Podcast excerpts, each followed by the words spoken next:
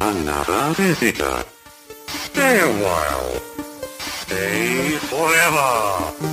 Ein Podcast über alte Spiele von zwei alten Männern. Stay Forever mit Gunnar Lott und Christian Schmidt.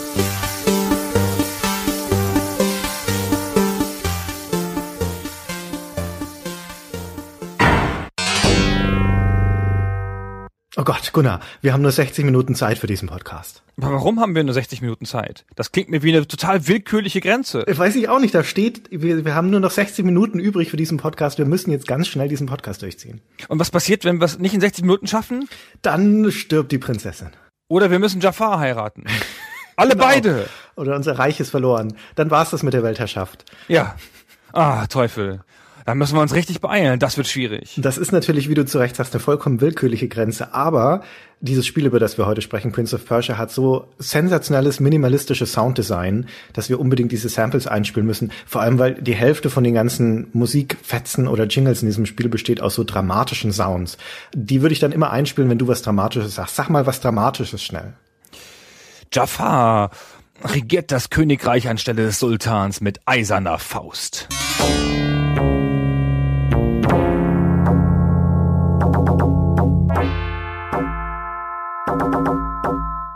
Tam, ta, ta, ta, ta, tam. genau. So, Sehr ja, gut. So, solche Samples werden dann da immer eingespielt. So. Also. Jafar. Jetzt fühle ich mich unter Druck. Ich wollte erst mal eine halbe Stunde über Karateka reden, den inoffiziellen Vorgänger. Ja, kommen wir gleich noch dazu, aber wir müssen unser Spiel umreißen, um das es geht. Wir haben nicht so viel Zeit, Mann. Die Zeit läuft, die Sanduhr läuft. Also Prince of Persia. Ist ein, ein Jump'n'Run. Ja. Mit Kämpfen, also mit Schwertkämpfen und Zaubertränken. Und man muss eine Prinzessin befreien. Das ist nämlich das ganz klassische Damsel in Distress Szenario, wo eine junge Dame gefangen wird und der Held sie befreien muss. Genau. Prince of Persia ist das Spiel, für das der Genrebegriff des Cinematic Platformers erfunden wurde, also des filmhaften Jump-and-Run-Spiels, das wir bei unserer Episode zu Another World schon ausführlich beschrieben haben. Und vieles, was wir da gesagt haben, gilt auch für Prince of Persia, nämlich die Dramaturgie, die es entwickelt, die sehr filmhafte Erzählweise, die sehr flüssigen Animationen, die bedeutungsvisuellen, in diesem Fall sind es die Animationen, die sehr reduzierte Form von Spielmechanik und auch Interface, wenig Barriere zwischen dem Spieler und dem Spielenden. Und das alles ist in Prince of Persia sehr schön zu sehen. Aber gehen wir mal zur Story. Fangen wir mit der Story an. Das ist eine ganz klassische, ganz einfache Story. Anstelle des Sultans regiert der Visier Jafar. Der ist natürlich böse, das hört man schon am Namen. Jafar mit R, ne? Leute mit R sind ja böse. Gunnar.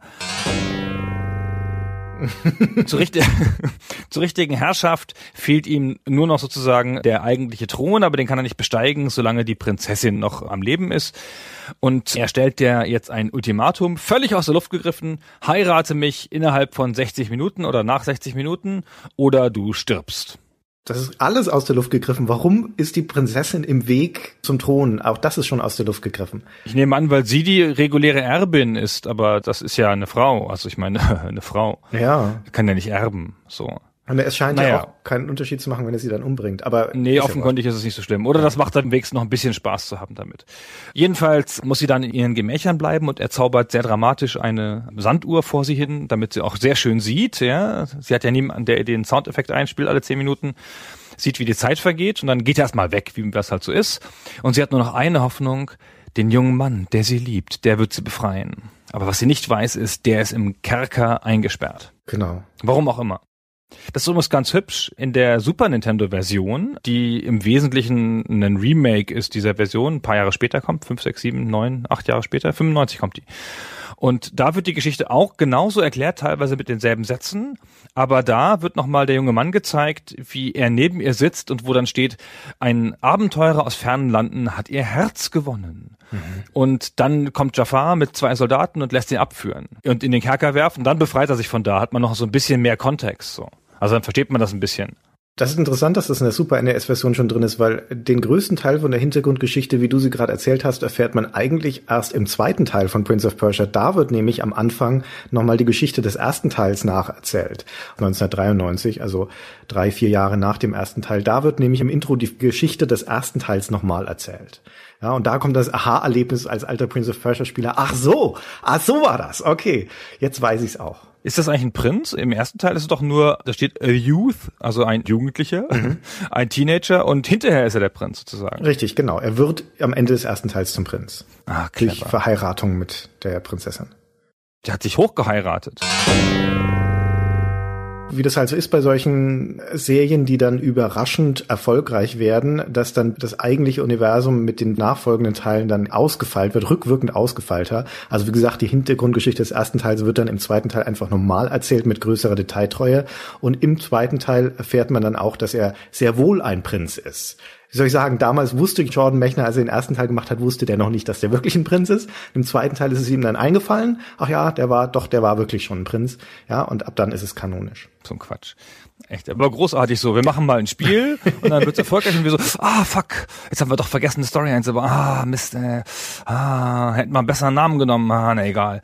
Jetzt müssen wir durch. Ja, und das hast du doch häufig so, dass dann im Nachfolger oder den Nachfolgern all das nachgereicht wird, was schon im ersten Teil hätte drin sein können, aber damals war es einfach noch nicht relevant, noch nicht nötig. War ja auch nicht nötig, war ja auch so ein schönes Spiel. Ja, eben. Wenn wir ehrlich sind, ist das ja eine super banale Geschichte, ja, ist Total in einer banal. Minute erklärt. Es, es gibt den Bösenwicht, es gibt der Jungfrau in Not und es gibt den Helden. Der hockt im Kerker und muss zur Jungfrau und den Bösewicht besiegen, fertig, Punkt. Das Ganze spielt in Persien. Ja, und mehr ist es ja auch nicht. Damit ist das Spiel ja auch schon erzählt. Können wir zum nächsten Teil gehen. Also Teil zwei. Naja gut. Also das Spiel kam 1989 raus, haben wir eben schon en passant erwähnt. Es ist designt und ausgedacht von Jordan Mechner, der interessanterweise auch die Rechte an der Marke Prince of Persia gehalten hat, die ganze Zeit durch, was ihn sicherlich auf dem Weg noch ziemlich reich gemacht hat, weil diese Serie ist noch sehr, sehr weit gekommen, so als Marke.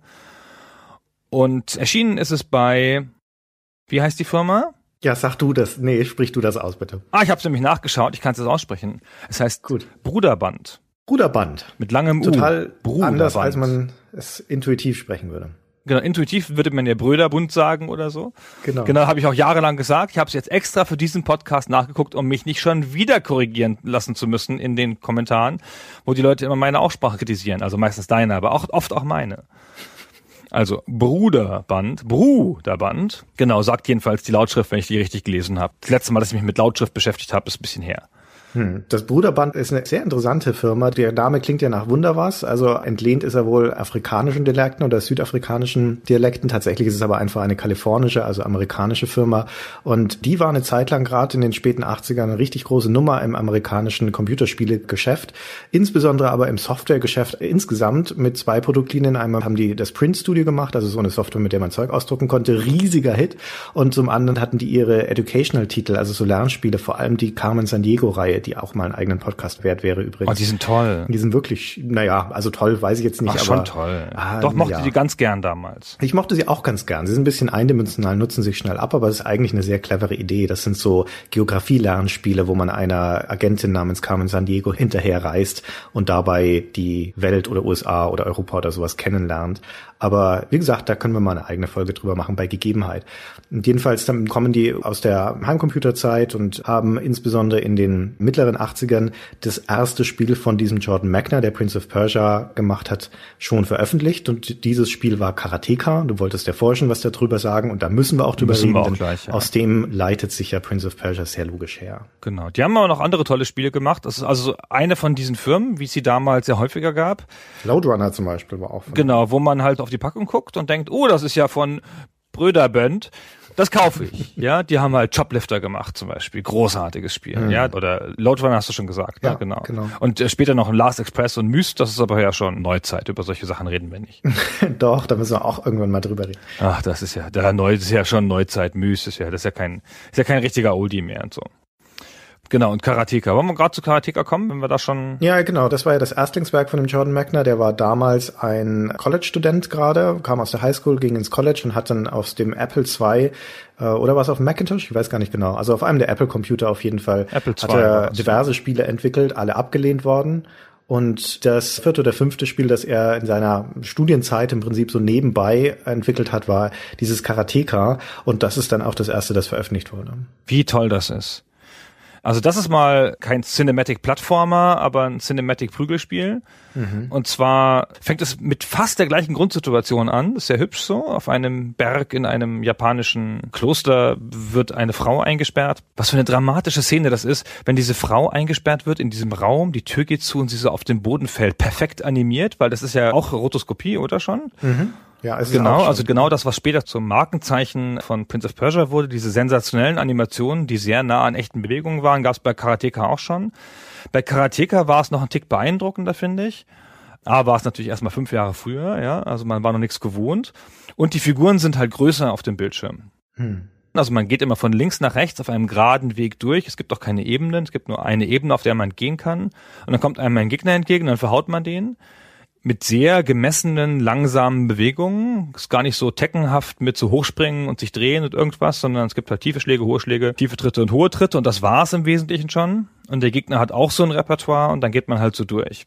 Sehr schwieriges Spiel fand ich damals. Hm. Man hat nicht so viel Energie, Kämpfe sind schwer zu gewinnen, also auch schwer, die verlustlos zu überstehen sozusagen und man geht halt immer weiter von Raum zu Raum. Es kommen ja auch immer neue Gegner nach, ja, das ist ja schon so ein Respawn-Spiel. Genau, die Gegner kommen von hinten zu einer unendlichen Maschine nach sozusagen und du gehst Raum für Raum weiter, bis du halt am Ende der Räume bist, der Raumserie, der Perlenkette der Räume und dann kommst du zu deiner Frau da. Hm. Und es hat ein unfassbar brillantes, minimalistisches, grafisches Design. Also das lebt ja natürlich von den Animationen, ich sagte es schon, aber das ist auch so ein, der Raum in dem diese Frau eingesperrt ist zum Beispiel, der besteht aus einem Fußboden, der angedeutet ist, und zwei Türen. Und das war's. Das ist der ganze dargestellte Raum. Alles andere erahnt man sich. Nee, es ist doch noch so eine Pritsche ist noch in der Ecke, oder? Ja, genau, das, ja, genau. Aber es ist halt so, es gibt keine Wand, keine Fenster, nichts der, also es ist halt nicht gezeichnet wie so ein Raum, sondern es ist halt alles nur so angedeutet. Ah, es ist toll. Ja, das ist ein bisschen aus einer Not eine Tugend gemacht, habe ich das Gefühl. Na, die ganzen grafischen Ressourcen stecken in den Sprites. Das kann sein. Ich glaube aber, das ist auch Absicht. Also kann es sein. wirkt auch wie Absicht, weil es halt so gut designt ist, weil es halt so passt. Draußen hast du halt natürlich dann schon noch einen blauen Himmel und so. Aber wie dem auch sei, an sich ist es ein spielerisch banales Spiel. Ne? Du sagtest schon, man geht von links nach rechts und haut halt die ganze Zeit die Gegner um. Das war's, mehr passiert da nicht. Aber es sind zwei Dinge, die es wegweisend und herausragend machen und auch vorbildhaft dann letztendlich für Prince of Persia, das dann, wie du sagtest, fünf Jahre später kommt. Zum einen ist das die Inszenierung des Spiels, weil dieses von links nach rechts laufen und Leute kloppen immer wieder unterbrochen ist an Schlüsselstellen, also so an Übergängen zum Innenhof, zum Palast und so weiter von Zwischensequenzen oder was man damals eine Zwischensequenz nennen würde, nämlich eine Umblendung in diese Gefängniszelle, beziehungsweise den Raum vor der Gefängniszelle, wo dann der Gegenspieler Wachen losschickt oder wo die Prinzessin nochmal verzweifelt. Also es erzeugt Dramatik dadurch, dass es dich immer wieder teilhaben lässt als Spieler, was gerade anderswo passiert.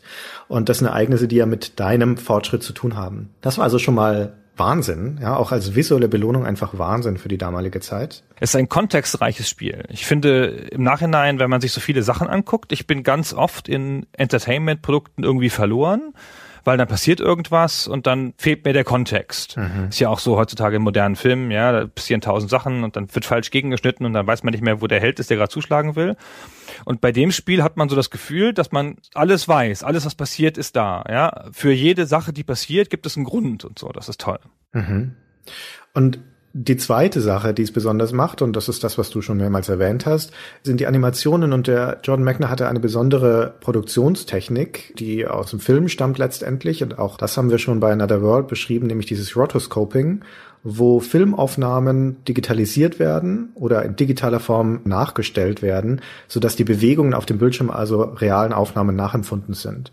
Und was der Mechner für Karateka gemacht hat, ist, der hat mit einer Super 8 Kamera, also mit einem Filmstreifen letztendlich, in Filmrollen, hat er seinen Karatelehrer gefilmt und seinen Vater und auch sich selbst in bestimmten Positionen, bestimmten Bewegungen. Also die Schläge, die Tritte, das Vorangehen und so weiter.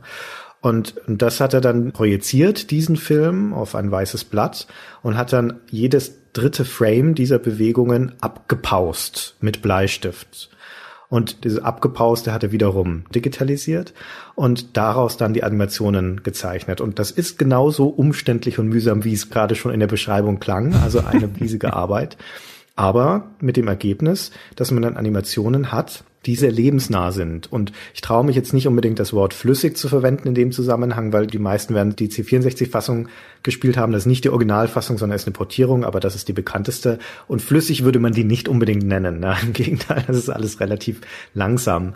Aber zumindest sind die Bewegungen sehr lebensnah. Es ist halt langsam, genau. Mit Absicht langsam oder halt langsam, weil es dieser Technologie geschuldet ist, das bin ich gar nicht so ganz sicher aber in einem Faustkampf oder in einem Nahkampf langsam zu sein, ist halt was, wo du richtig so ein, zwei, drei Schläge vorausplanst und genau überlegst, was du gleich machst und wo du hinschlägst.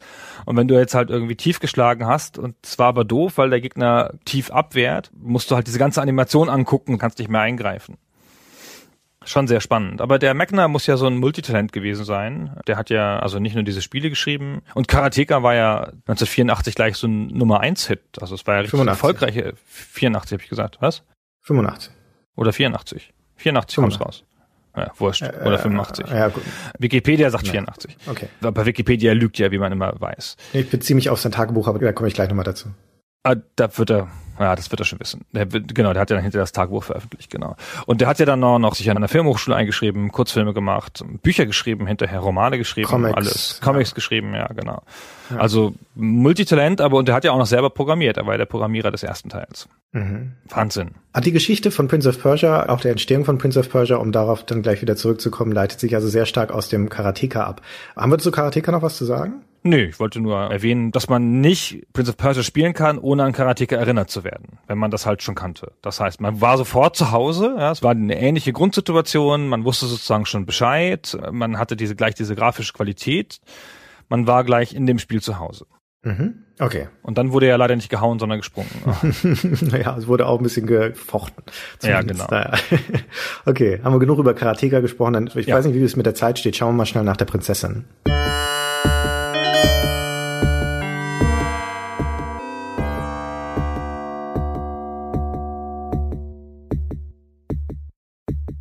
Ja, also wir sind jetzt im Jahr 1985. Das Interessante ist, dass der Magner vor einiger Zeit seine Tagebücher aus jener Zeit veröffentlicht hat. Er hat also, während er Karateka, Prince of Persia, später auch das Last Express gemacht hat, hat er Tagebuch geführt. Und diese Tagebücher kann man kaufen. Gibt auch eine kostenlose Leseprobe online. Ich konnte mir nicht vorstellen, dass das spannend ist. Ich habe mir dann nach dieser Leseprobe das Tagebuch von Prince of Persia gekauft, weil es tatsächlich hochspannend ist, diese fast vier Jahre, die er damit verbringt, nachzulesen. Nicht nur, wie er, welche Entscheidungen für das Spiel trifft und wie sich das entwickelt, entwickelt, sondern auch die Zeitgeschichte dieses jungen Mannes, der mit sich ringt, was er jetzt eigentlich beruflich machen soll und der gleichzeitig auch so ein bisschen Kolorit von der Spielebranche, also rund um Bruderband der 80er Jahre zeichnet. Und es beginnt damit, dass er 1985, da hat er gerade das College abgeschlossen, ist 21 Jahre alt, da ist das Karateka auf Platz eins der Billboard-Verkaufscharts in den USA. Und Bruder Band lädt ihn ein von New York, wo er studiert hat und wo seine Familie wohnt, nach San Rafael, also nach Kalifornien zu kommen und ein neues Spiel zu machen. Ja, weil er hat ja gerade einen Nummer eins Hit produziert. Und das Tagebuch beginnt damit, dass er mit sich ringt, ob er das tun soll oder nicht. Weil, wie er schreibt, das würde ja dann Zeit wegnehmen von seinem Drehbuchschreiben. Und das ist eigentlich die Karriere, die er für sich so in Aussicht hat. Also er ist so hin und her gerissen, soll er jetzt Spiele produzieren oder Drehbuch schreiben und er sagt dann so, na, es würde so viel Zeit kosten, neues Spiel zu machen, ich könnte stattdessen Drehbücher schreiben und, und außerdem geht das Spielebranche ja gerade den Bach runter. Ja, könnte sein, dass Karateka nur 75.000 Dollar für mich macht, schätzt er mal, obwohl es am Platz eins der Charts steht und es ist keine Garantie, dass ein neues Spiel genauso erfolgreich wird und es gibt keine Garantie, dass es in zwei Jahren überhaupt noch einen Markt für Computerspiele geben wird. Und wie kommt er zu dieser Einschätzung? Da darf man nicht vergessen, dass die Mitte der 80er Jahre die Zeit sind, in der es den großen Videogame Crash in den USA gab und die Spielebranche tatsächlich am Boden lag. Also es nicht verwunderlich ist, dass der junge Mann da denkt, wer weiß, ob es überhaupt noch eine Karriere in der Spielebranche geben wird. Toll, oder? Wenn man bedenkt, wie das denn wirklich gekommen ist. Das Karateka hat ja 500.000 Stück verkauft. Kurz nach dem Start. Ich weiß nicht, wie viel Ports dafür nötig waren. Das ging ja sicher nicht auf dem Apple II, auf dem es ursprünglich entwickelt wurde. Hm. Das ist ja eine sensationelle Zahl. Das ist ja auch heute noch, wären ja viele, viele, viele Spiele froh, wenn sie 500.000 Stück verkaufen würden. Also mit richtig Absolut. für Geld, ja. Ja, der Jordan Magnet, also wie gesagt, sein zweites Spiel nach Karateka, das Prince of Persia, kommt 1989 erst raus, also vier, viereinhalb Jahre später. Und in dieser Zeit arbeitet er mal mehr, mal weniger intensiv an Prince of Persia in Kalifornien für Bruderband, aber ohne Bezahlung. Er hat nämlich einen Vertrag rausgeschlagen, wo er Tantiemen bekommt, einen sehr guten Anteil am Verkaufserlös, aber dafür keinen Vorschuss und kein Geld. Und er lebt in dieser ganzen Zeit von seinen Tantiemen von Karateka. Ja, aber das wird ja gereicht haben. Ja. Naja, irgendwann gehen sie ihm dann langsam aus, dann müssen seine Ersparnisse helfen. Aber na, dann kam ja dann zum Glück bald Prince of Persia. Und wie du zuvor schon sagtest, bei Karateka hat er ja auch diesen Umsatzanteil bekommen. Der hat da vermutlich ganz gut verhandelt, denn das Prince of Persia wurde dann ja auch wieder ein Riesenhit. Genau. Da kommen wir noch dazu. Aber es hat ja auch dann wieder ein bisschen länger gedauert. So, jetzt müssen wir aber nochmal über Prince of Persia selber reden. Also anders als Karateka ist es ein Spring- und Hüpfspiel. Also der junge Mann, der sich aus dem Kerker kämpft, läuft durch Levels, die immer so aus bis zu drei Ebenen bestehen wo er sich halt so hochhangelt zwischen den Ebenen, wo Also er auf einem Bildschirm meinst du? auf einem oder? Bildschirm, Drei Entschuldigung, genau. Bildschirm Drei sozusagen. Stockwerke auf einem Bildschirm, genau. Und sich dann sozusagen Bildschirm für Bildschirm über eine große Karte bewegt und da halt den Weg finden muss, der ihn da durchbringt. Und das ist halt gespickt mit Fallen. Man kann die ganze Zeit sterben. Er kann nicht allzu tief fallen, ohne dabei drauf zu gehen. Es gibt so Schnappfallen und dann kommen noch Skelette dazu, gegen die er kämpfen muss und all diese Sachen. Ja, Wachen vor allen Dingen. Also es ist ein Hindernisparcours letztendlich. Genau. Ja, das ist ein Kerker, in dem er da ist. Er kommt dann später noch in den Palast. Aber schwerpunktmäßig die meisten Levels sind eben diese Kerker-Level und das sind Hindernisparcours, in denen sind, wie es sich gehört, für Kerker jede Menge Fallgitter. Die sind meistens zu. Dann gibt's irgendwo im Level eine Druckplatte, die das öffnet. Und das ist also eine Mischung aus Geschicklichkeit, dass man sich mit Akrobatik durch diese Levels hindurch bewegt, über Gruben springt, sich nach oben hangelt, rennt und so weiter. Die Fallen auch zum Teil überwindet, überspringt. Und Rätsellogik, welche Druckplatten muss ich drücken, damit sich Türen öffnen? Wie besiege ich Gegner, die nicht so ganz trivial sind? Die Skelette zum Beispiel sind erstmal unverwundbar. Wie besiege ich die? Wie komme ich überhaupt von einem Raum in den nächsten? Und diese Mischung also aus Rätseln und Geschicklichkeit wird dann noch ergänzt um eine Prise Kämpfe. Denn natürlich sind in den Kerkern im Palast auch Wachen. Und da gibt es dann Fechtkämpfe mit denen. Genau, relativ einfache Fechtkämpfe, so das steht nicht so im Vordergrund. Also der Sinn ist schon, den Weg zu finden, sich da durchzuhasseln und halt die Sprünge und sowas richtig zu timen. Es war das klassische Ding von irgendwelchen Sachen, wo von oben und unten irgendwas zusammenschnappt und du musst halt dann durchgehen, wenn es gerade wieder auseinanderfährt. Ah ja, die Messer. Wie heißt denn das? Gibt es ein Wort für für so so eine Falle? Nee, so eine Guillotine. Ich habe mal Guillotine habe ich gelesen. Ja, das ist so ein Doppelmesser letztendlich.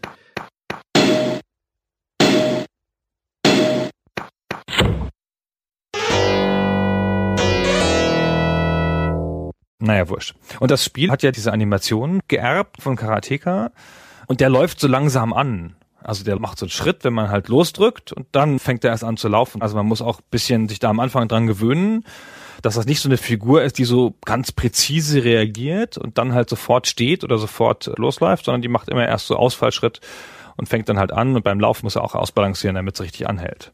Ja, der hat Trägheit. Man Genau. merkt halt, dass der Körper Gewicht hat. Sowohl bei den Schub, den er braucht, um sich zu lösen und zu bremsen, aber auch wenn er sich hochzieht an einer Kante. Du merkst halt, das ist was Mühsames. Ja, der muss sein Körpergewicht da hochwuchten.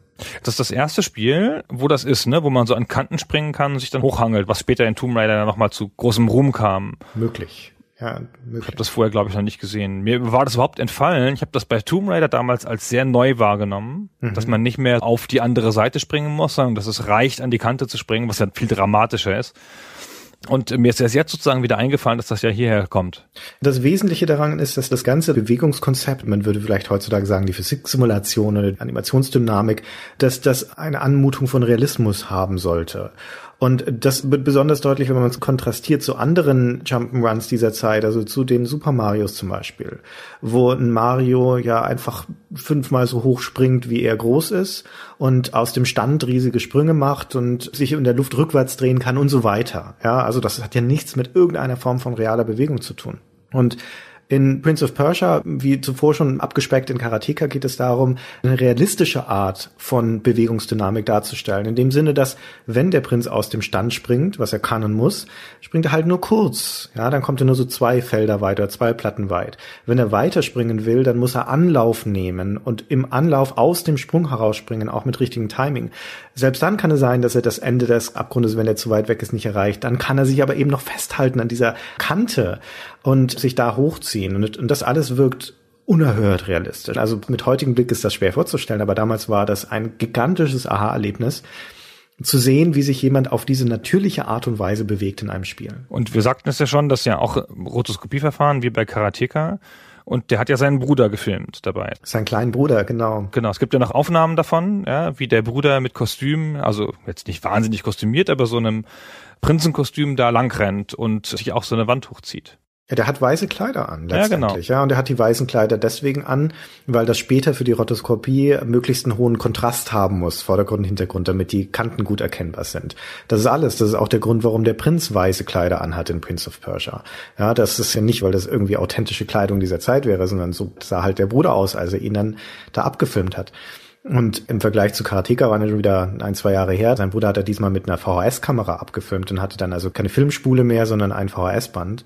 Und das wiederum, da ging dann das mit dem Projizieren und Abzeichnen nicht mehr. Deswegen musste er da jetzt Standbilder machen, den Fernseher abfotografieren, den Film ins Labortag entwickeln lassen, die Fotos wiederum mit einer digitalen Fotokamera abfotografieren und dann in den Apple digitalisieren.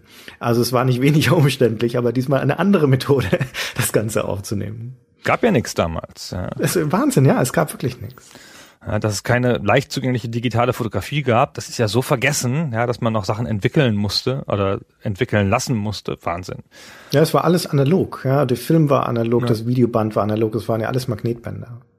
Naja, also er hat ja sogar die Zwischensequenzen mit demselben Verfahren gemacht und dann gibt's halt auf diesen alten Videos dramatische Szenen, wie er da steht und eine Decke um die Schultern hat. Dann reißt er die Arme hoch, dann fällt seine Decke runter und so. Und dann ist das die Szene, wo Jafar halt die Sanduhr herbeizaubert, so ganz dramatisch. Die wirkt schon im Spiel übertrieben, ja, und wenn man da den echten Menschen agieren sieht, ist es dann nochmal auf eine andere Art übertrieben.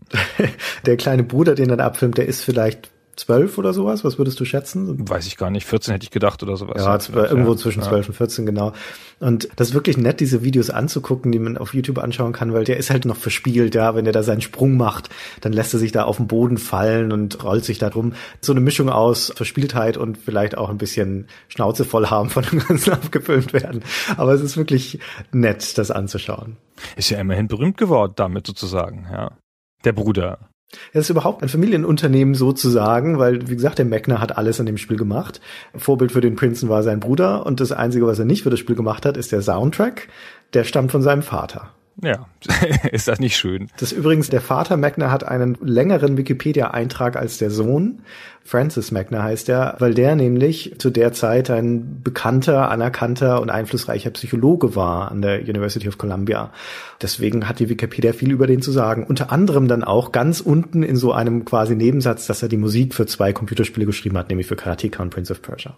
Das macht mich so fertig, diese multitalentierten Leute, die mehr als eine Sache können. Das habe ich ja schon ein paar Mal erwähnt, dass das ganz schlimm ist, dass das nicht geht, Das dass man denen ne? das wegnehmen muss und das fair verteilen muss auf andere weniger talentierte Leute. Genau, es reicht, wenn sie eine Sache gut können, verdammt. Ja, genau. Wenn der Psychologe ist, muss der nicht noch Musik können. Also jetzt mal wirklich nicht. Ja. Ey, und wenn der Drehbuch schreiben will, dann muss er nicht noch programmieren können. Also irgendwo ist auch mal gut. Ja. Und das ist ja auch Ja. so schöne Musik. Also das Prince of Persia hat nicht viel Musik, aber die Musik, die es hat, ist sehr treffgenau und sehr, sehr stimmungsvoll.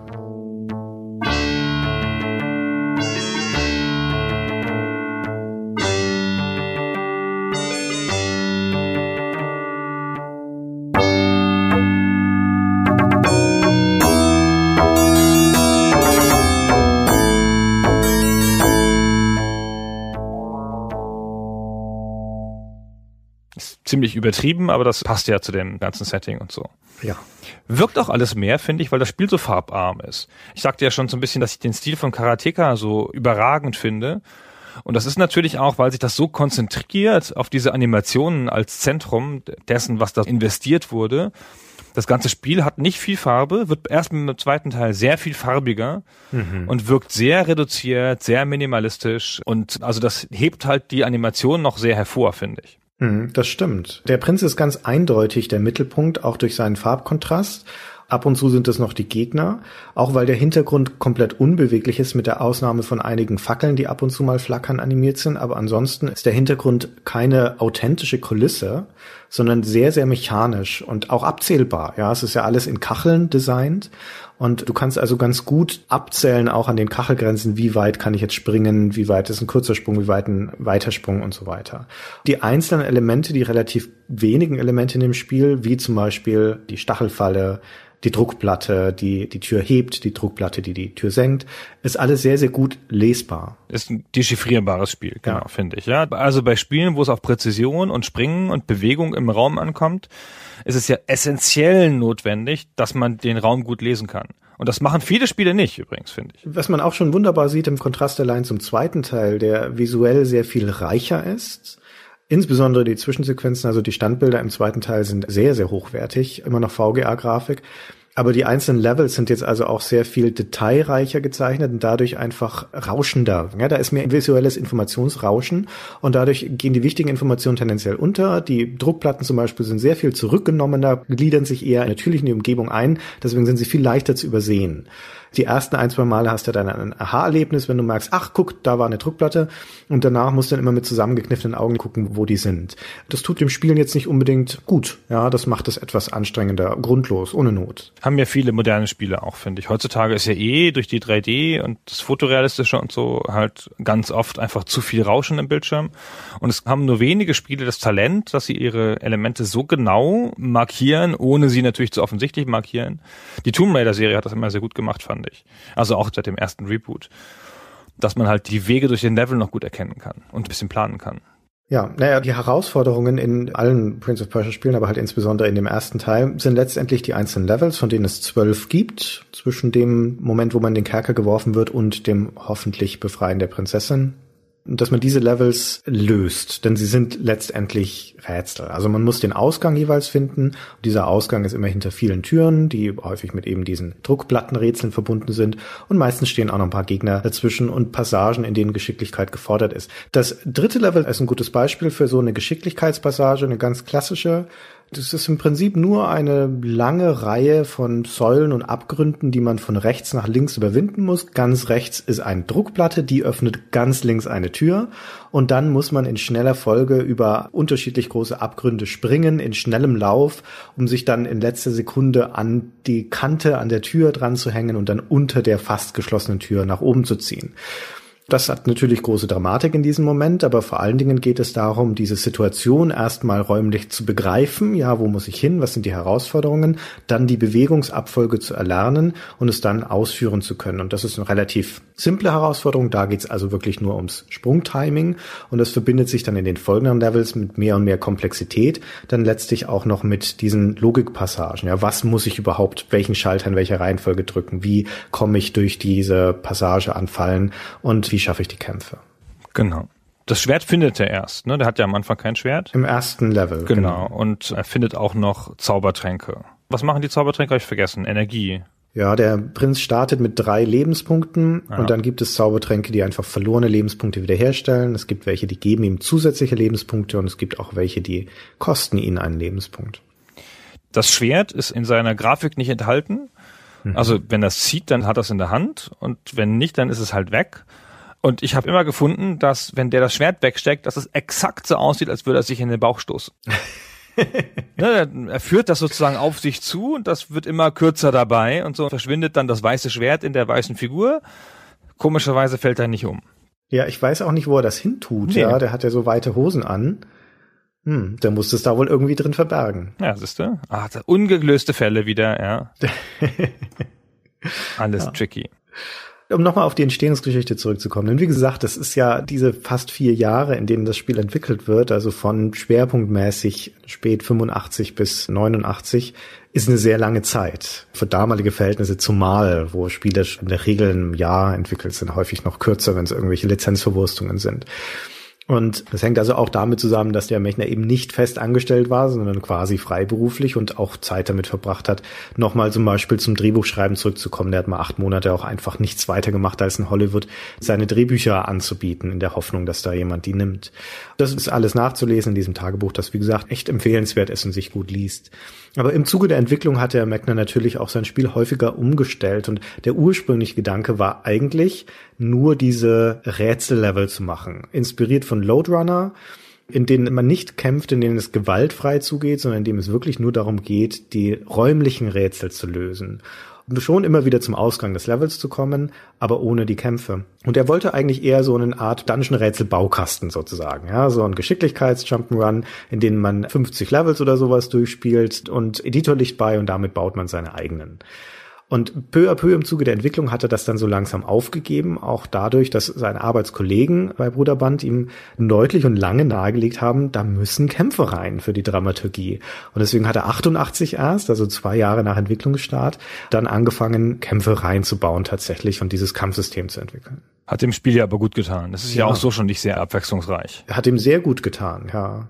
Also die Kämpfe an sich gliedern sich gut ein in das allgemeine Konzept des Spiels, indem sie an sich sehr simpel sind, aber in ihrer Einfachheit eine große Eleganz haben und sehr gut funktionieren, weil letztendlich kannst du nur zuschlagen und parieren und dich nach vorne und nach hinten bewegen, also näher an den Gegner ranrücken oder wegrücken. Und dann geht es eigentlich nur darum, im richtigen Moment einen Schlag zu platzieren oder abzuwarten, bis der Gegner ausholt und seinen Schlag zu parieren und gleich wieder zu kontern. Im besten Fall bei etwas schwierigeren Wachen ergeben sich dann wie in klassischen Fechtkämpfen im Mantel- und Degenfilm ein paar Schlagabtäusche, so klirre, klirre, klirre, klirre, klirre, bis halt einer endlich mal einen Treffer landet. Und das ist relativ leicht zu lernen, es ist auch leicht zu meistern, aber weil die Kämpfe dadurch schnell von der Hand gehen und in der Regel innerhalb von einer Minute erledigt sind, gliedert sich das wunderbar in den Spielfluss ein und macht ihn nicht sonderlich lästig. Und das Spiel variiert ab und zu, indem die Gegner natürlich unterschiedlich stark sind und indem manchmal Gegner dabei sind, die du nicht so einfach besiegen kannst, wo die beste Taktik ist, sie so lange mit gelungenen Paraden und Attacken nach hinten zu drängen, bis sie über die Kante eines Stockwerks fallen und in eine Stachelfalle und somit auch ausgeschaltet sind. Das ist ja besonders wichtig bei den Skeletten, aber das ist grundsätzlich überhaupt immer eine gute Strategie für jede Art von Wache. Also hm. kannst du ja sogar später noch beim Endkampf anwenden. Ja, da musst du es ja auch. Ja, du musst ja, den genau. Jafar, also sagen wir so, er ist leichter zu besiegen, wenn du ihn dann den Turm hinunterstürzt. Genau, also du gehst da durch diese zwölf Level, dechiffrierst da die Level, kämpfst gegen Gegner und weichst den Fallen aus. Und am Ende kommst du gegen Jafar, der im Wesentlichen ja auch nur eine starke Wache ist ja. wenn ich das richtig in Erinnerung habe. Und dann bist du im letzten Raum und kannst deine Prinzessin in die Arme schließen. Ja. Das war's schon. Insgesamt ja ein langweiliges, enttäuschendes und viel zu kurzes Spiel, wie damals Nein. die Powerplay schrieb. Echt? Nein, das haben die nicht im Ernst geschrieben. Ja, Winnie Foster schreibt, wie der Vorgänger Karateka enttäuscht Prince of Persia nach einigen Spielstunden. Nein. Das Spielprinzip hat einen Bart, der noch um einiges länger sein müsste als der des Oberschuftes viel mehr als durch leere Gänge laufen. Ab und zu einen Abgrund überspringen kann man nicht machen. Wie weit hat er das gespielt? Deren Räume, Gänge und deren Wächter so brillant dargestellt wie der Held, hätte das Spiel filmähnlichen Charakter, zumal die spärlichen Soundeffekte gut gelungen sind. Ganz interessant. Was war denn jetzt so faszinierend, dass genau dieses Spiel dazu geführt hat, dass es ja nicht nur einen zweiten Teil gab, ja, sondern so ein Reboot und noch ein Reboot und Konsolenumsetzungen und ein Film und sogar ein Lego-Set. Hm. Das ist eine sehr gute Frage. Ich habe drei Antworten darauf, die es so faszinierend machen, dieses Spiel, aber mich würde eher interessieren jetzt in dem Zusammenhang, weil du es gerade vorgelesen hast aus der Powerplay? Powerplay. Mm, Powerplay, 1990. Wieso Winnie Foster zu dem Urteil gekommen ist, dass es ein langweiliges Spiel ist. Also das habe ich ja jetzt gesagt, ne? Aber nee, nee, das kann man ja daraus lesen, genau. Ja. Ist enttäuscht nach einigen Spielstunden. Richtig. Es hat Grafik 67. Das ist gemein. Und Sound 56. Also ich kann mir schon vorstellen, dass wenn man ein Spieletester ist, der alle Nase lang diese Art von Spielen spielt und Jump'n'Runs waren ja nun wirklich ziemlich häufig damals. Ja, die späten 80er auf Heimcomputern und auf Konsolen vor allen Dingen wirklich eine Hochzeit davon und äh, sehr, sehr viele gute auch. Und dann ist Prince of Persia mit seiner reduzierten Art natürlich etwas altbacken. Und es ist visuell nicht sehr aufregend. Das stimmt schon, wenn man von den Animationen absieht. Aber es ist trotzdem wegweisend und es ist interessant, dass der Winnie Foster das nicht erkannt hat damals. Also wir wollen ja keine Kollegen bashen, aber es ist ja schon auffällig. Ich lese ja jedes Mal alte Tests nach, wenn wir Spiele besprechen, also zum Spaß oder um das im Gespräch zu verwenden gegen den jeweiligen Redakteur. Und es ist ja schon nicht so selten passiert in diesen Gesprächen, dass wir dann rausfinden, dass ein wegweisendes Spiel, keine Ahnung, 60er gekriegt hat oder 70er Wertungen. Also es wirft nicht so ein gutes Licht auf die Prognosefähigkeit des deutschen Spielejournalismus. Hm. Nun, aber wie gesagt, ich kann verstehen, wie man zu diesem Urteil kommen kann, wenn man das Spiel im Kontrast mit anderen Spielen dieser Zeit betrachtet und im Hinterkopf hat, was so in diesen Genres als Standards gilt. Denn es ist ein sehr reduziertes Spiel, ja, und ein absichtlich reduziertes Spiel. Und aus dieser Reduktion kann man natürlich auch ableiten, wenn man denn möchte, dass da wenig drin steckt und dass es eher langweilig wird auf Dauer. Das tut es aber in der Praxis nicht. Insbesondere auch deswegen, weil es relativ zügig durchzuspielen ist und deswegen also sich gar nicht endlos hinziehen kann. Abgesehen von den ganzen Wiederholungen, die du halt brauchst, bis du irgendwann begriffen hast, wie die Dinge gehen. Aber was Prince of Persia eigentlich auszeichnet, ist die Perfektion und die Eleganz, mit der es mit relativ wenigen und einfachen Mitteln ein sehr intensives Spielerlebnis erzeugt. Und das auch im Kontrast zu der oft extremen Hingefludertheit von Spielen dieser Ära und dieses Zeitalters. Und im Kontrast dazu wirkt ein Spiel wie Prince of Persia nochmal als geschliffenes Kleinod, das in jeder Hinsicht bis ins kleinste Detail wohl überlegt ist und extrem gut funktioniert. Auch wieder im Kontrast zu seinen eigenen Nachfolgern, die erstmal, zumindest die nächsten beiden Teile und insbesondere der zweite, ein Rückschritt sind in dieser Hinsicht, die weder diese Art von Perfektion haben, noch diese Art von Ausgefeiltheit, noch so gut funktionieren. Obwohl der zweite Teil identisch ist vom Spielablauf zum ersten, funktioniert er schlechter. Die Steuerung funktioniert nicht so gut, sie ist weniger gut austariert. Und was für ein Unterschied das macht, merkt man im direkten Vergleich. Es ist halt sehr viel hübscher. Ja. Offenkundig war das das, worauf das meiste Augenmerk gelegt wurde. Aha. Ja. Abwechslungsreicher.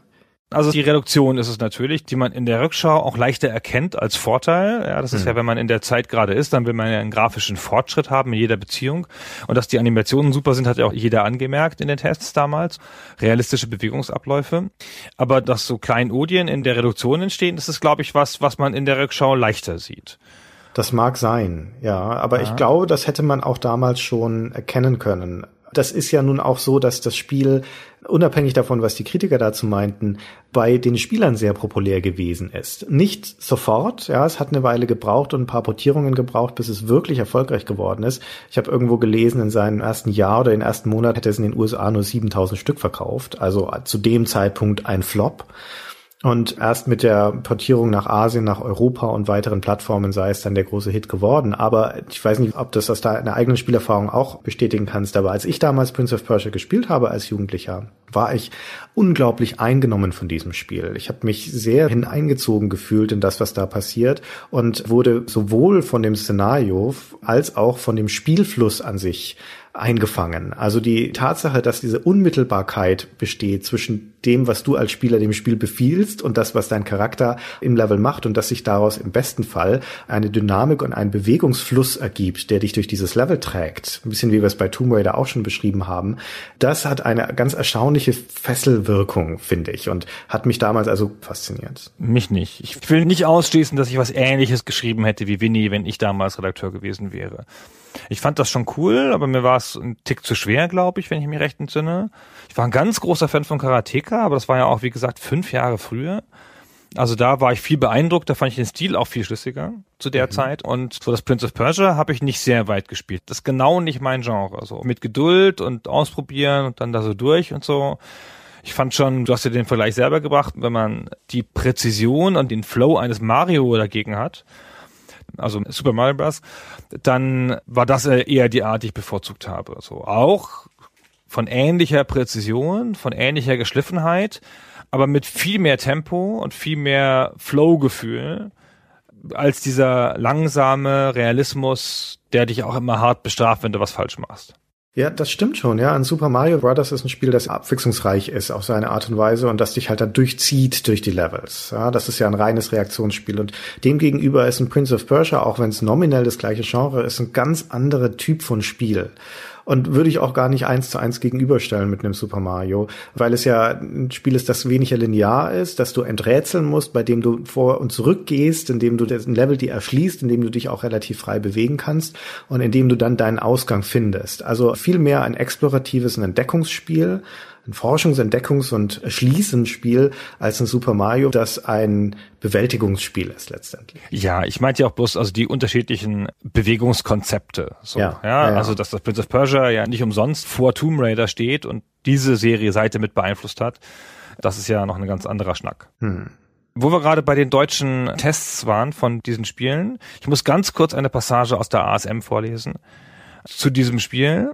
Mm, also der Test ist eine Drittelseite, glaube ich, oder eine Viertelseite, also ganz kurz. Wenn man halt so wenig Platz nur hat, dann muss man sich ja beschränken und sehr in der Präzision der Sprache arbeiten, um das Spiel trotzdem auf dem wenigen Platz adäquat zu beschreiben. Ich lese es mal vor. Auch im fernen Mittelalter war die Welt nicht in Ordnung, denn auch hier zählen einzig und allein wie zu allen Seiten nur die großen drei W. Whiskey, Women and Wine. Der Hunger nach Macht, Knete, Weibern und Drogen war schon immer die Triebfeder für alle fiesen Machenschaften auf diesem Planeten. So kam es auch, der Bogen geschlagen, dass der elende Großvisier die leckere Prinzessin zwecks ordinärer Triebbefriedigung entführen ließ. Warum werden solche Tests heute nicht mehr geschrieben? Da sieht man mal den Niedergang des Spieljournalismus so, dass man heutzutage einfach sich bemüht, das Spiel zu beschreiben. Damals hat man halt einfach irgendwas hingeschrieben. Richtig, ja. Hat man irgendwas fantasiert. Also toll, aber auch die, die großen drei W, Whiskey, Women and Wine. So, hä? Das ist durchgeknallt, ja. Da ist jemand auf dem Trip gewesen. Hab ich ja noch nie gehört, also diesen Zusammenhang. Und dann, das spielt ja nicht mal im Mittelalter. Was ist denn das? Ja. Ja. Und Whisky ist auch echt völlig das falsche, naja, aber cool. So, zack. Ach so ist das. Jetzt weiß ich Bescheid. Ich glaube, denen war klar, dass es ein Port war und die hatten schon die PC-Version getestet Ja, und haben dann wirklich. jetzt die Amiga-Version so ein bisschen nachgeschoben. Okay. Also ich sagte vorhin schon, es gibt drei Dinge an Prince of Persia, die ich finde, die es zu einem wegweisenden Spiel machen und zu einem verdienten Klassiker, den wir hier besprechen und nicht zuletzt zu einem Spiel, das man heutzutage noch ganz genauso gut spielen kann wie damals und das kann man wirklich nicht über alle Spiele sagen. Das ist aber halt auch der Wert der Reduktion dadurch, dass das alles so sehr eng gekapselt ist in dem Spiel, altert es natürlich auch nicht so stark wie andere Spiele. Und eine von diesen drei Punkten, das hatte ich vorhin schon angedeutet, ist die Dynamik des Spiels, die sich aus den Bewegungsgefühlen, aus dem Bewegungsfluss ergibt. Und die sich abgrenzt zu der Art und Weise, wie andere Jump'n'Runs funktionieren, zu dieser realistischen Körpererfahrung, zu der realistischen Art und Weise, wie die Bewegung abläuft, den phänomenal guten Animationen, die wirklich noch nicht da gewesen waren in dieser visuellen Qualität damals, in dieser ja, Flüssigkeit auch letztendlich. Und aus dieser Bewegung, die ist ganz logisch und nachvollziehbar in diese Welt übertragen und ähm, erlaubt es dann auch, wenn du sie so langsam begreifst und meisterst im Zusammenhang mit der Steuerung, elegante Dinge zu tun. Ja, du hast diese Stachelfallen zum Beispiel. Ja, also angenommen, du hast eine gerade Passage von links nach rechts im Bildschirm, in der Mitte sind die Löcher im Boden, die dir zeigen, okay, da kommen Stacheln raus. Und wenn ich da reinlaufe mit vollem Lauf, dann macht es Schnapp und dann ist der Prinz tot und hängt da drin blutig. Und als Anfängerspieler bremst du dann also rechtzeitig vor der Falle ab und läufst da ganz langsam durch, denn wenn man durchläuft, dann geht das, ja. Die Falle ist nicht automatisch tödlich, der kann da durchlaufen, der Prinz. Und als fortgeschrittener Spieler springst du da im vollen Lauf drüber. Oder wenn mehrere Stachelfallen nacheinander kommen, du hältst so an, so diese gezeimt an, dass der Prinz so langsam ausläuft, kurz vor den Falle oder schon fast drin. Dann kommt die hoch und du kannst, ohne dass er anhält, direkt wieder weiterlaufen. Und man kann das nicht beschreiben, aber es fühlt sich unglaublich befriedigend an. Ja, kurz das Tempo rauszunehmen, dann steht er nicht sofort, sondern er läuft noch so kurz aus, trippelt so aus und bevor er zum Halten kommt, drückst du wieder die Taste und gibst ihm das Signal, jetzt wieder loslaufen. Ja, das ist wie ein Auto quasi, das ausrollt und bevor es steht, gibst du wieder Gas oder beschleunigst aus einer Kurve raus. Und genau die gleiche Art von Befriedigung hast du bei dieser Laufphysik. Und das fühlt sich nicht nur toll an, sondern das lässt sich also auch sinnvoll in der Welt nutzen. Ja, so kleine Sachen wie, wenn du in die Hocke gehst, kannst du noch mit dem letzten Schritt durch einer sich schließenden Tür dich durchmogeln, noch so durchhoppeln zum Beispiel. Ja, oder du lässt den Prinz dann absichtlich in eine Wand laufen, dann prallt er so ein Stückchen zurück und steht dann wieder richtig, dass er sich gleich hochziehen kann. Und so meisterst du diese Ansicht total simple und nachvollziehbare Steuerung auf eine Art und Weise, wo du dich noch viel mehr mit ihr vertraut machst und Dinge mit ihr anstellen kannst, die anfangs gar nicht drin zu sein scheinen. Ja, du wirst immer effizienter damit und das ist an sich schon toll. Das wusste ich gar nicht, dass man da noch in der Hocke und so, hm, habe ich gar keine Erinnerung dran. Ah, natürlich musst du, musst du meistern, damit du nicht wirklich sekundenpräzise dein Timing machen musst, sondern dann verzeiht das Spiel auch ein bisschen noch einen kurzen Fehler, weil du dann dich halt noch schnell quasi drunter ducken kannst durch diese Türen.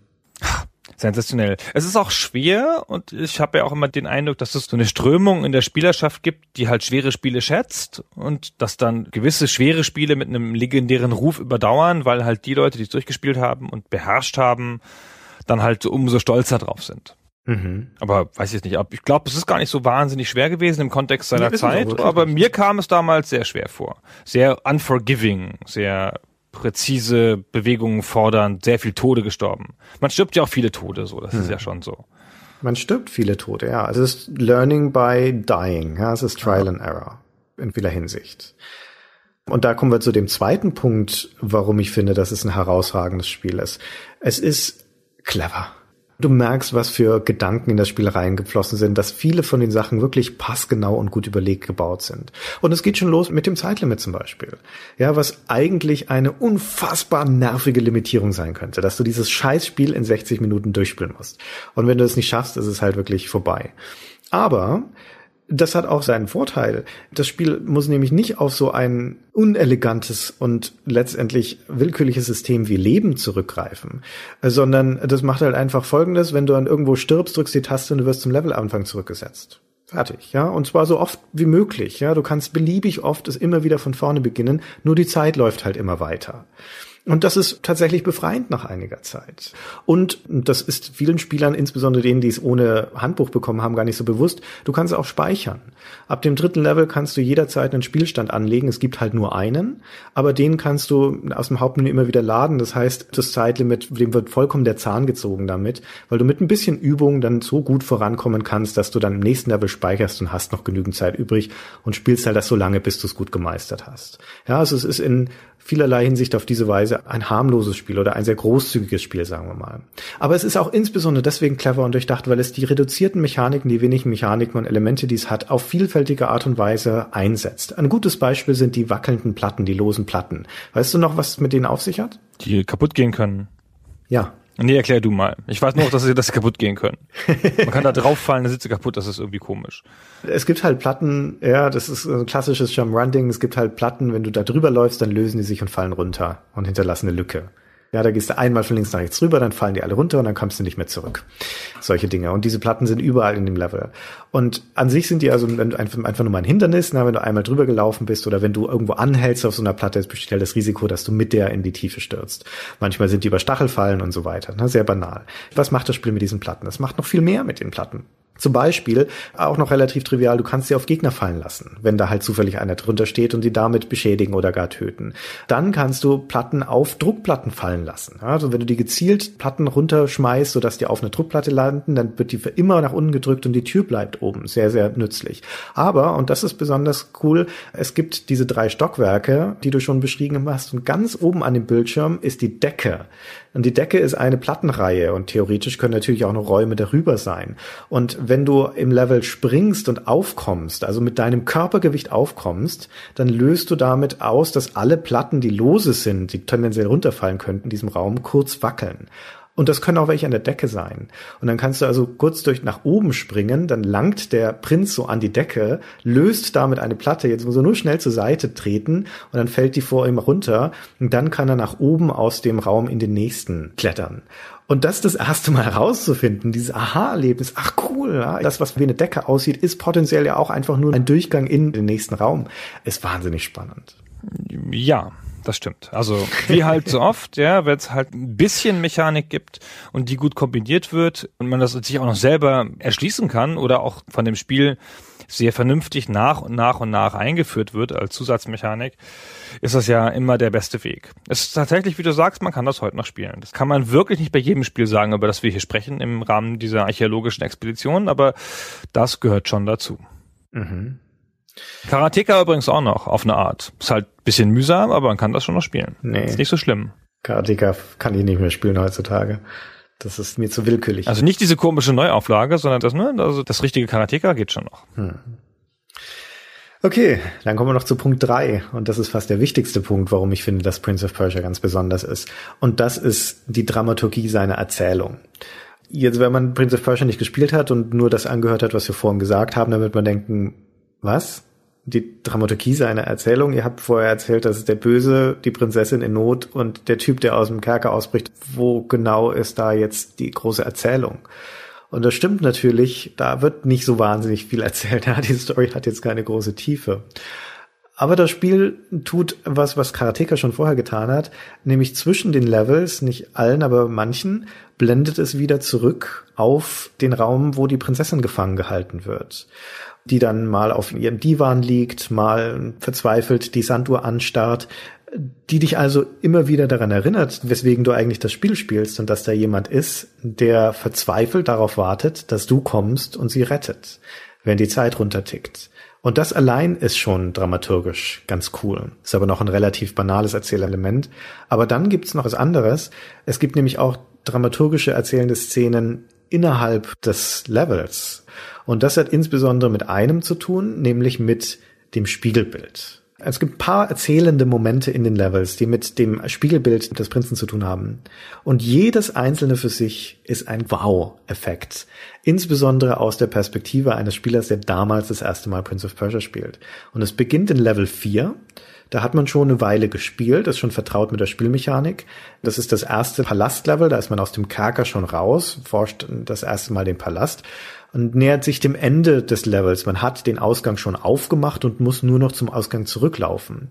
Und auf einer Passage, in der man vorher nach rechts durchgelaufen ist und in die man nach links zurücklaufen muss, steht auf einmal ein Spiegel und blockiert den Weg von der Decke bis zum Boden.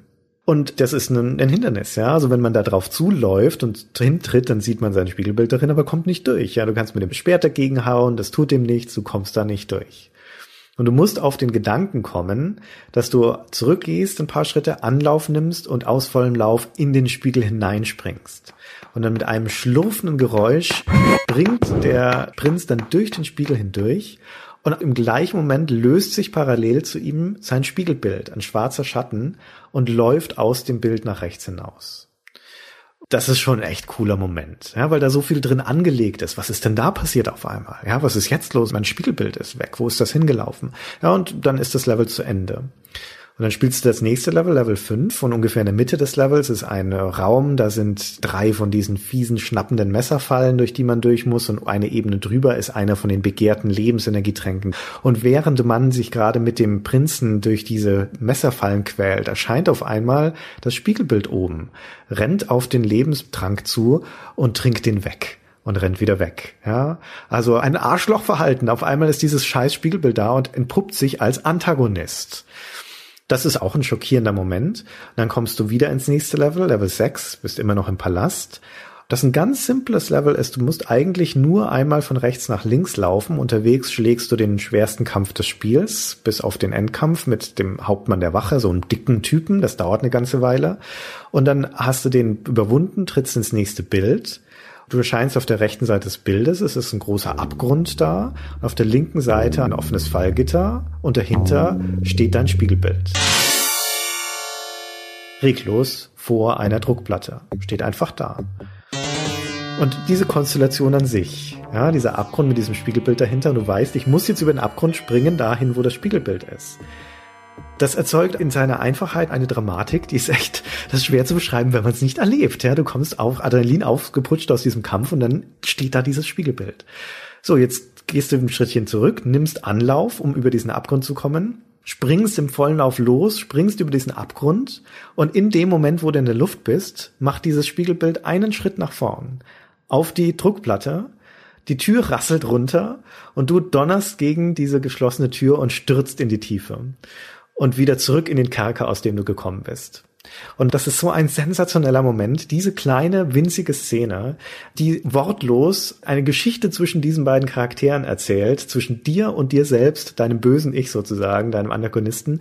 Das ist einfach grandios. Und dann natürlich das Wiedersehen mit dem Spiegelbild im letzten Level. Erinnerst du dich daran noch? Ich habe das nicht so weit gespielt. Also ich spiele das ja nicht durch, sowas. Okay. Dann sage ich das noch ganz kurz, Bitte. weil das ist nochmal ein Rätsel und ein schönes Finale. Du trittst natürlich zum Spiegelbildkampf an, ja, zum Kampf gegen deinen eigenen Schattenmann. Und das ist etwas, was aus heutiger Sicht eigentlich banal ist, die Lösung von diesem Rätsel, weil man es jetzt schon mehrmals gesehen hat. Aber in Prince of Persia damals war es meines Wissens nach das erste Mal, dass das so gelöst wurde. Denn wenn du mit deinem Spiegelbild ganz normal kämpfst, dann ziehst du dir mit jedem Schlag, den du den versetzt, selbst einen Lebenspunkt ab, weil es ja du selbst bist, mit dem du da kämpfst. Du kannst diesen Kampf also nicht gewinnen, indem du dein Spiegelbild niederschlägst. Die einzige Möglichkeit ist, na, sag es. Sich selber zu verletzen? Nee. Damit würdest du ja auch sterben. Sondern? Die einzige Möglichkeit ist, dein Schwert wegzustecken. Okay. Und was macht dein Spiegelbild dann? Weil es dein Spiegelbild ist. Es steckt auch sein Schwert weg. Und dann läufst du auf das Spiegelbild zu und es läuft auf dich zu und ihr verschmelzt wieder zu einer Person. Und als kleinen Bonus bekommst du auch noch den einen Lebenspunkt zusätzlich, den dein Spiegelbild dir im fünften Level weggeschnappt hat. Und dann geht's ab zum Endkampf da muss man erstmal draufkommen. Ja, es sind viele Spieler sind dann da einfach gescheitert in diesem Moment, weil du auch nie vorher im Spiel dein Schwert wegstecken musst. Das ist das erste Mal. Aber du musst diese Übertragungsleistung machen. Aber wie es so ist mit Rätseln, wenn du erstmal auf die Lösung kommst, ist das ein Aha-Erlebnis und eine Belohnung, die einem schon sehr begeistert, ja, in diesem Moment. Erstaunlich. Hättest du doch mal weiter spielen sollen, war? Ja. Du meinst, es ist noch interessant geworden und nicht nach einigen Spielstunden enttäuschend.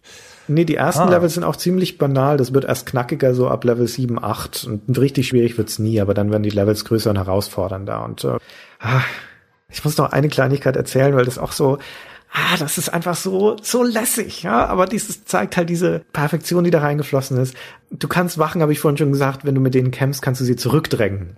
Und es gibt ein, zweimal im Spiel gibt es Möglichkeiten, wo du sie in eine Falle drängen kannst. Unter anderem gibt es auch einen Gang, da kämpfst du gegen eine, Wache, oder ich glaube, es kommt mehrmals vor, und hinter der Wache oder hinter dir, bis du halt die Seite mit ihr getauscht hast, ist diese schnappende Guillotinenfalle, die also quasi dreut im Hintergrund.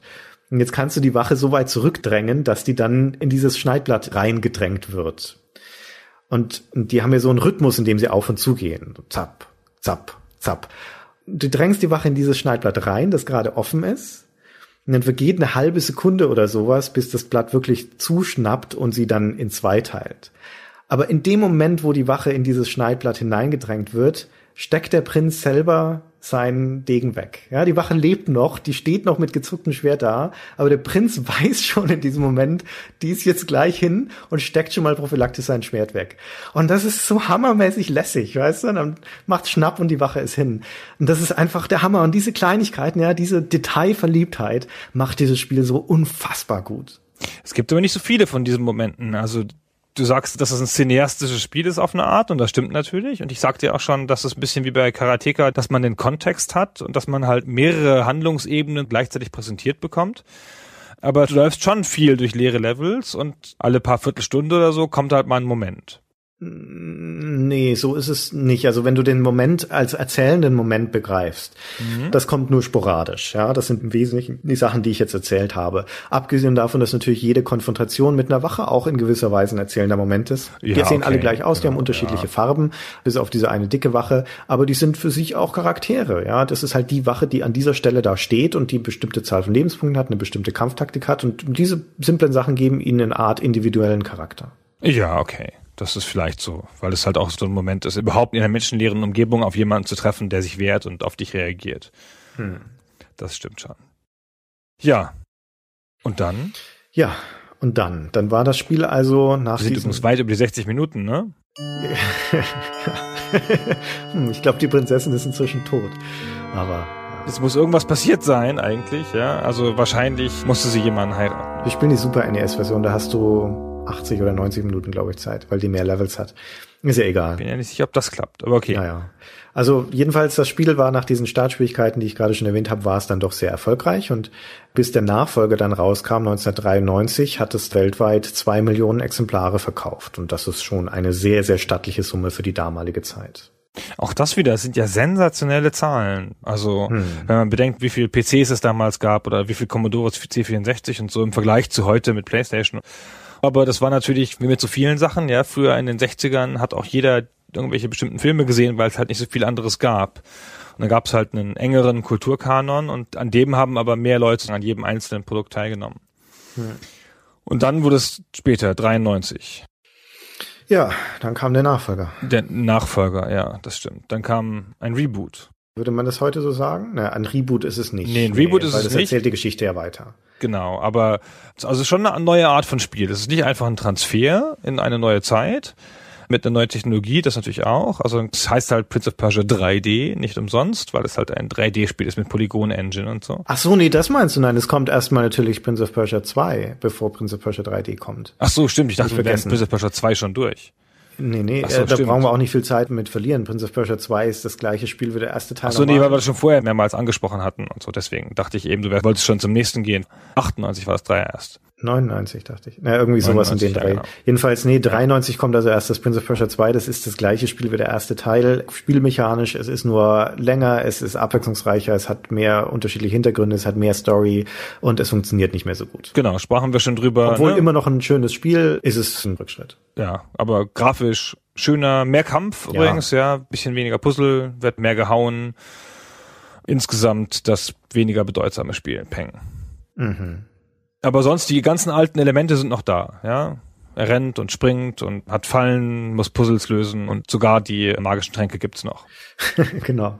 Man muss da wirklich nicht so wahnsinnig viel dazu sagen, aber diese eine Szene, die muss ich noch ganz schnell schildern, weil sie nett ist und gleichzeitig aber auch fies.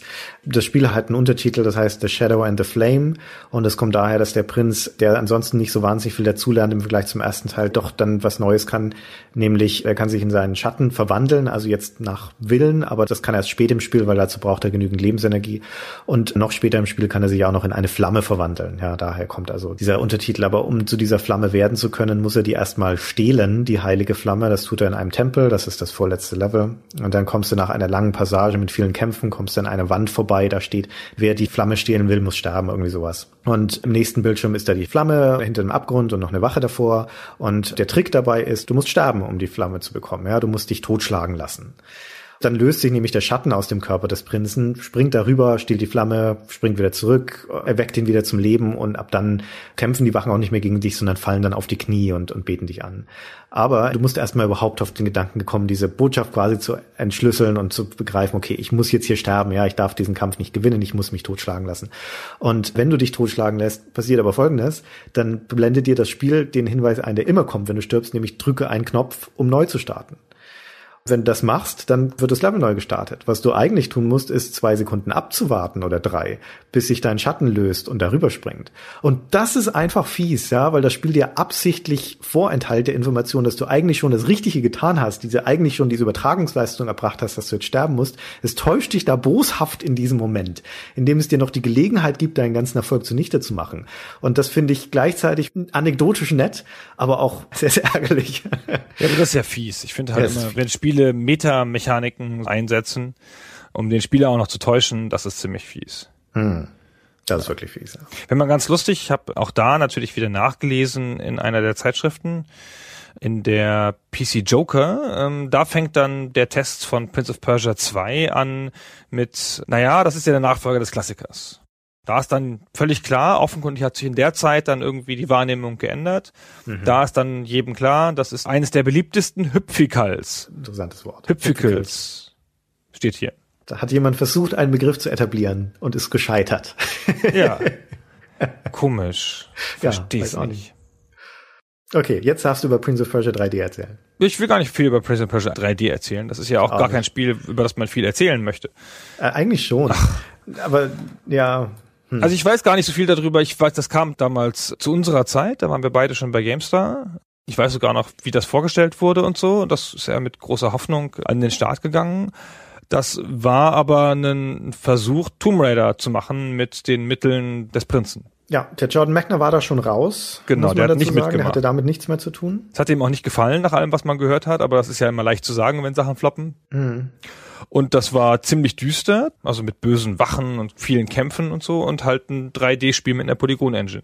So, mehr weiß ich schon gar nicht mehr. So lange ist das her. Ja, wie du schon sagtest, das war der Versuch, einen Tomb Raider zu machen, aber statt den sehr bausteinhaften Levels aus Tomb Raider, wir haben sie ja in unserer Folge schon beschrieben, mit diesen quadratischen Blöcken letztendlich, hatte das eine vielfältigere Architektur, also eine viel polygonreichere, abwechslungsreiche Architektur und damit auch wahnsinnig viel mehr Ärger.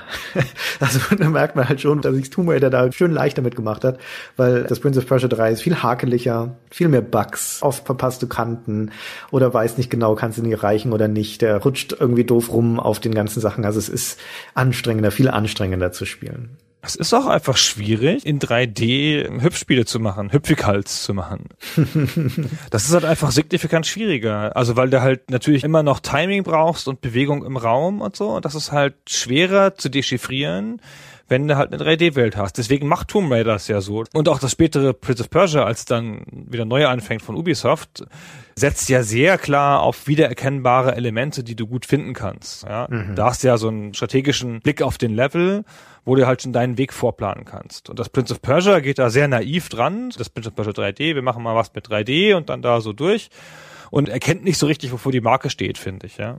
Ah, da bin ich mir gar nicht so sicher, weil die größte Stärke des Spiels meiner Meinung nach, und ich finde es übrigens gar nicht schlecht, ich habe es durchaus ganz gerne gespielt, das 3D, insbesondere nach dem ersten Patch, weil die Urversion ist wahnsinnig verbuggt. Die mussten es halt rausbringen aus Zeit- und Finanznot zu einem Zeitpunkt, wo es unfertig war. Und das Spiel hätte noch viel besser sein können, wenn sie einfach noch mal ein halbes Jahr oder Jahr mehr Zeit dafür gehabt hätten, um das zu polischen. Aber seine starke Seite ist tatsächlich noch die Inszenierung und die Erzählung. Nicht nur, weil es in den Level selbst, wie Tomb Raider auch ja manchmal so kurze Cutscenes hat, sondern weil es Rendersequenzen zwischen den Levels hat. Und zwar richtig gute richtig lange und gute.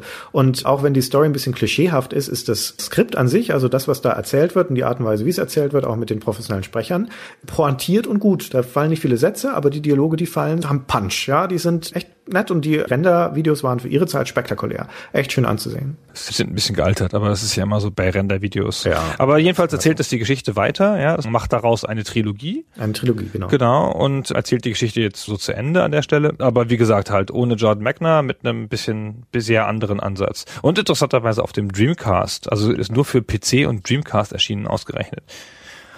Ja, also diese breite Verbreitung der anderen Teile, die auf vielen verschiedenen Plattformen erschienen sind, die hat das nicht erreicht. Hm. Hat auch schauderhafte Wertungen gekriegt weltweit und so. Da habe ich jetzt mal kein Zitat der deutschen Presse. Ich zweifle nicht dran, dass die das richtig eingeschätzt hat. Aber auch gerade die Dreamcast-Version kam nicht gut weg. Wie du schon sagtest, das macht es zur Trilogie und erzählt also die Geschichte auch weiter. Aber interessanterweise greift es nicht den Cliffhanger aus dem zweiten Teil auf. Das endet nämlich mit einer Andeutung. Ich habe ja schon vorhin gesagt, im zweiten Teil entpuppt sich der Prinz als Königssohn und zwar wurde seine Familie ausgelöscht von einer bösen Macht. Und dieser Handlungsfaden wird nicht weiter verfolgt. Der wird im dritten Teil nicht wieder aufgegriffen. Das war der ursprüngliche Plan von Jordan Magner, das zu Ende zu erzählen. Aber wie gesagt, für den 3D-Teil war er raus. Und da kam dann also einfach eine neue Weitererzählung der Geschichte. Also auch ein neuer Gegner und so, ja. Ja, genau. Der ja. ist ja derselbe in den ersten beiden Teilen. Hm. Und ähm, ja, die haben einfach Jordan Magners schon hingelegtes Ende einfach ignoriert. So, nee, das machen wir nicht so, das ist mir wurscht. Ja, ist mir doch wurscht, ob du das erfunden hast. Wir erzählen das anders. Also, aus meinem Hut kommt. Naja, aber das haben sie ja schon ganz gut gemacht, das stimmt schon. Es wird nochmal die Prinzessin geraubt. Ja, ja genau, aber es ist halt sehr deutlich. Aber gut. Hm. Die Prinzessin und der Prinz jedenfalls sind, geben da Kontinuität an der Stelle. Mhm. Und Persien, ja, und das war's dann auch schon so ziemlich. Ja. Aber ja, ich finde, an sich ist es ja ganz logisch, gerade in dieser Zeit, die Zeit der 3D-Spiele, der Zeit der polygonalen Grafik, die Zeit der CD auch, diese Art von technischen Sprung zu machen, den ja, also ich meine, Super Mario 64 und sowas, den haben ja auch andere Spiele gemacht, von 2D in 3D und hat ja auch zum Teil gut funktioniert. Für Prince of Persia hat es ja dann später auch gut funktioniert und im dritten Teil aber halt noch nicht. Und das macht die Serie wirklich sehr, sehr interessant, weil sie technologische Übergänge für dieses Medium, für dieses Genre sehr gut beschreibt, von 2D zu 3D im Tomb Raider-Stil und diese Tomb Raider-Masche hatte sich Ende der 90er dann schon totgelaufen. Da waren ja seit 96 im Jahrestakt neue Lara Croft-Spiele rausgekommen, die alle identisch waren.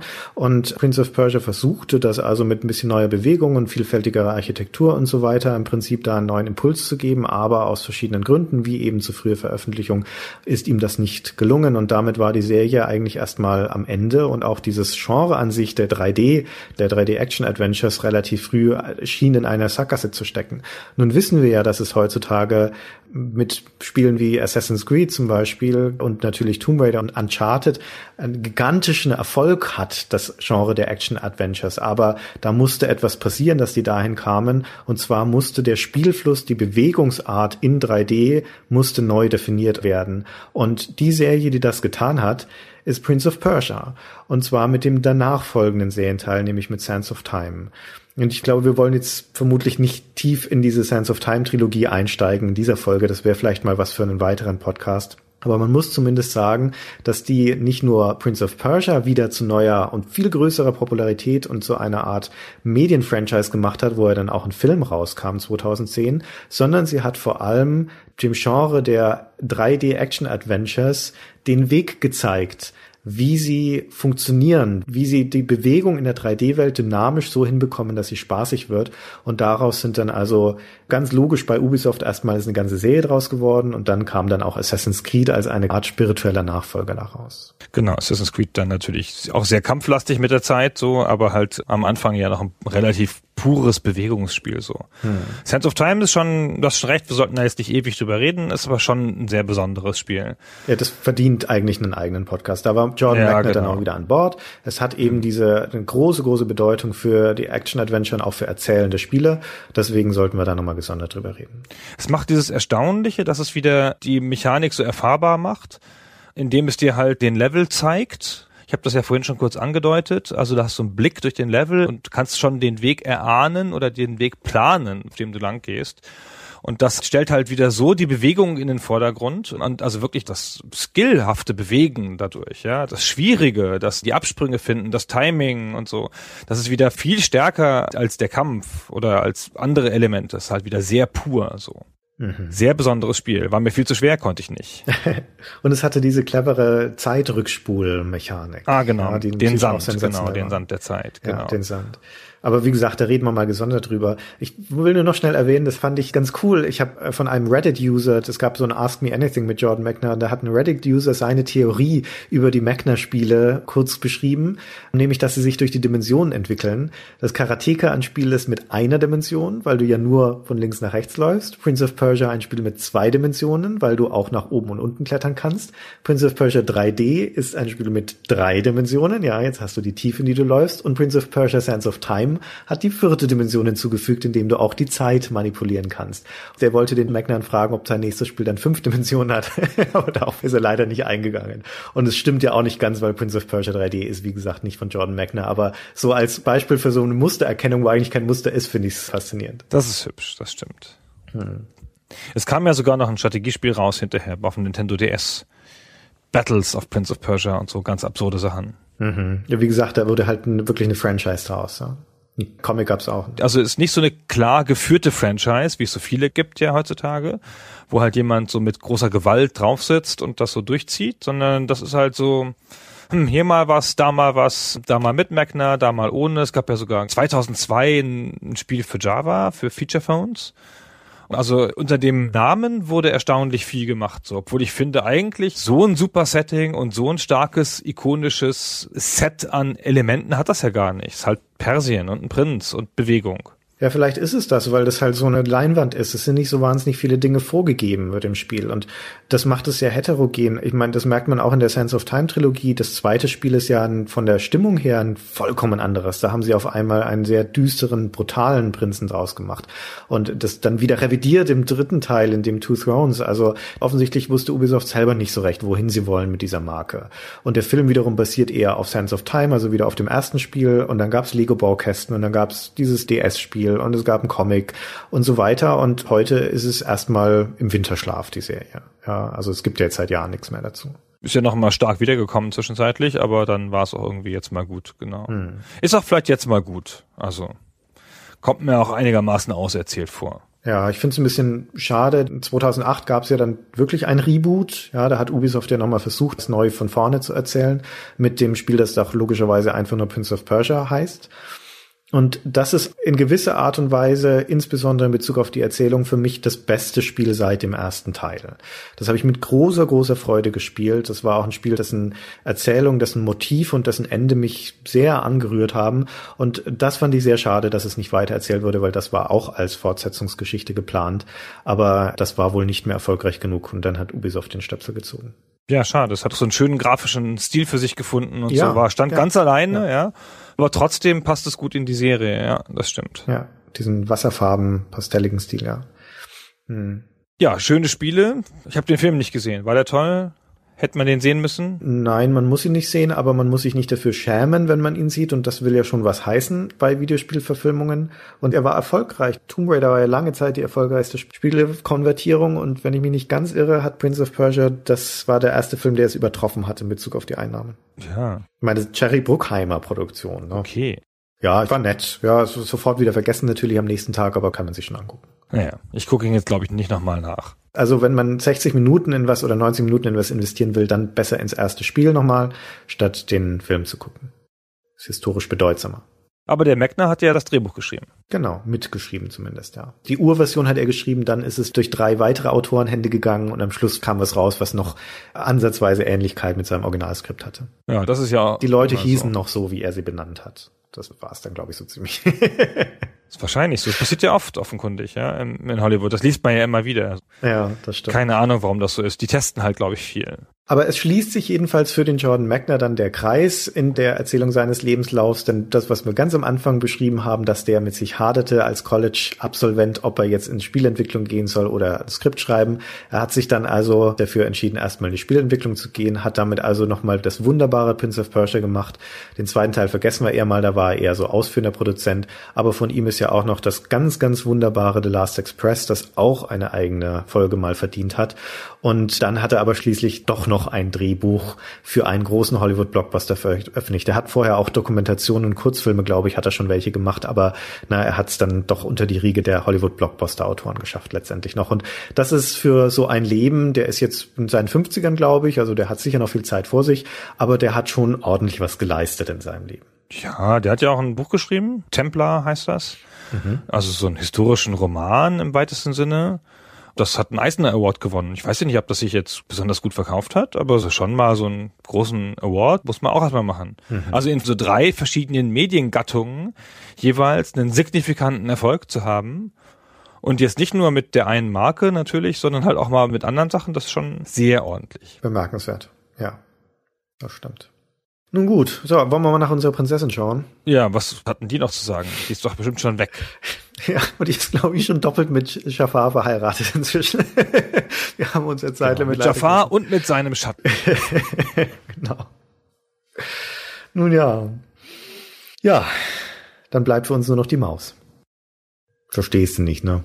Nee. Nee, okay, egal. Was denn für eine Maus? Kommt da eine Maus drin vor im Spiel? Ja, im ersten Teil kommt die Maus vor, die rettet dir einmal das Leben, die wird von der Prinzessin ausgesendet und rettet dir einmal das Leben. Immer diese Details. Details, Details. Wie soll ich mich nach all den Jahren noch an die Details erinnern, Christian? Weiß ich auch nicht. Sag noch was Dramatisches. Am Ende bleibt uns nur noch die Maus.